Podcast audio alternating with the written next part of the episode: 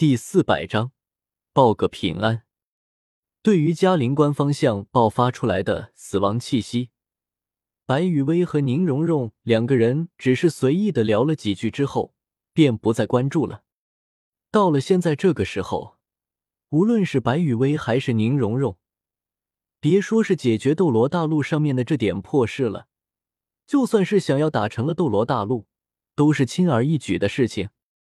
拥有祖龙百分之四十力量的宁荣荣，实力成功晋级金仙修为的白羽薇，有一说一，现在的白羽薇和宁荣荣两个人，除了几位同样修仙的自己人之外，这俩人对谁出手，都是典型的降维打击。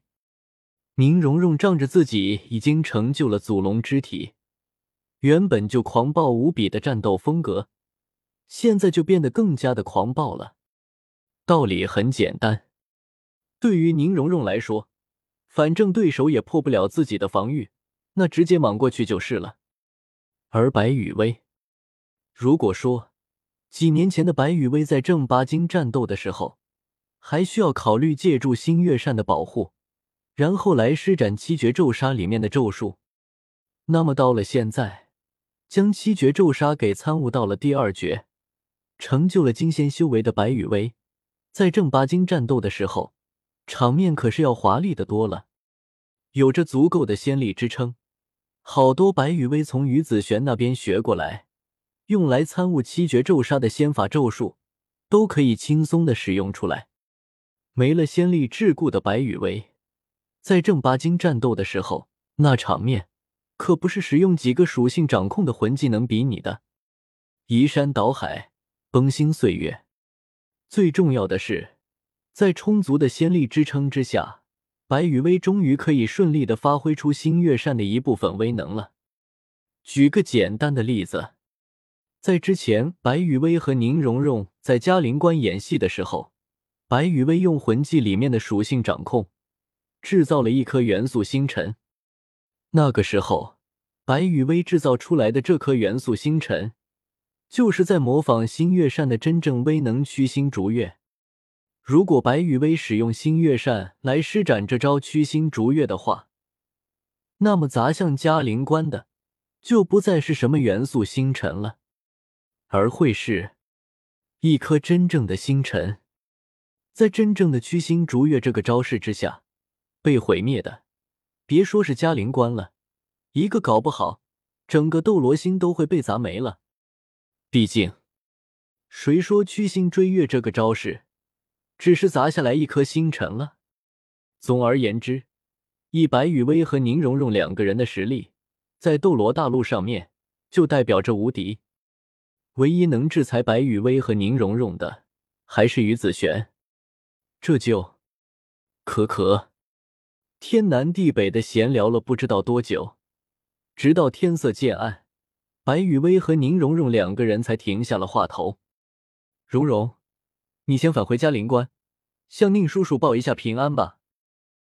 抬头看了一眼已经暗了下来的天色，白雨薇站起身，一挥手，就将眼前的各种茶具给收了起来。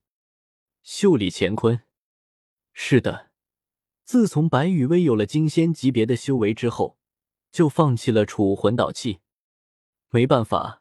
和袖里乾坤比起来，储物魂导器什么的实在是太 low 了。至于宁荣荣，在宁荣荣将祖龙龙珠的力量给彻底吸收完毕之前，像是袖里乾坤这种神通，宁荣荣还是别想了。白雨薇的身边，宁荣荣看着白雨薇轻描淡写就用出了袖里乾坤，羡慕的眼神中，无奈的撇了撇嘴：“放心吧。”我会注意身形的。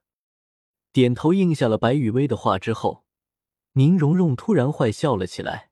就是不知道，爸爸在看到我安然无恙的时候，会不会惊讶的跳起来？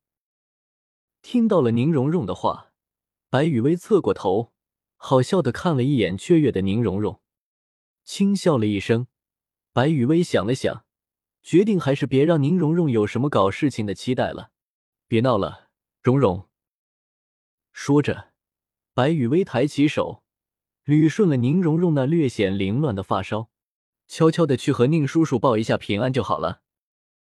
事实上，宁叔叔肯定是可以猜测到我们平安无恙的。望着宁荣荣眼眸之中的疑惑和不解，白雨薇看了看宁荣荣那被自己给捋顺了的发梢，然后伸手在宁荣荣的小琼鼻上面轻轻的点了一下。笨蛋荣荣，以宁叔叔的智慧，肯定会猜测得到我们没事的。不用疑惑，我也没说错。不只是你，还有我，我们都没事。这一点，宁叔叔肯定可以猜到的，并且我一直都不是不死者，这一点，宁叔叔肯定也猜测得到的。至于原因，说着，白雨薇转过身，遥望着嘉陵关的方向，缓缓开口：“那别忘了。”如果我真的被转化成了不死者，或者是我真的死在了唐昊的手里，那么我的那位师傅可不会到现在都这么安静。这么明显的提示，以宁叔叔的智慧来说，很容易就可以发现呢。宁荣荣嘿，嘿，嘿，这个提示很明显吗？另一边，嘉陵关内。在白天揭开了唐三和唐昊两人之间的关系，又诱导着唐三手撕了一波唐昊之后，斗罗大陆联军的会议里面，宁风致便又腻了起来。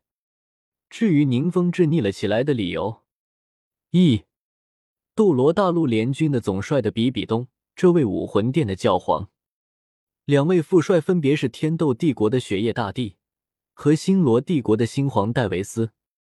有着这三位大佬在，何必我宁风致一个弱小、可怜、无助的七宝琉璃宗宗主说话？至于之前在嘉陵关的城头为什么那么勇？呵，别闹！痛失爱女宁荣荣，还不让我宁风致发泄一下？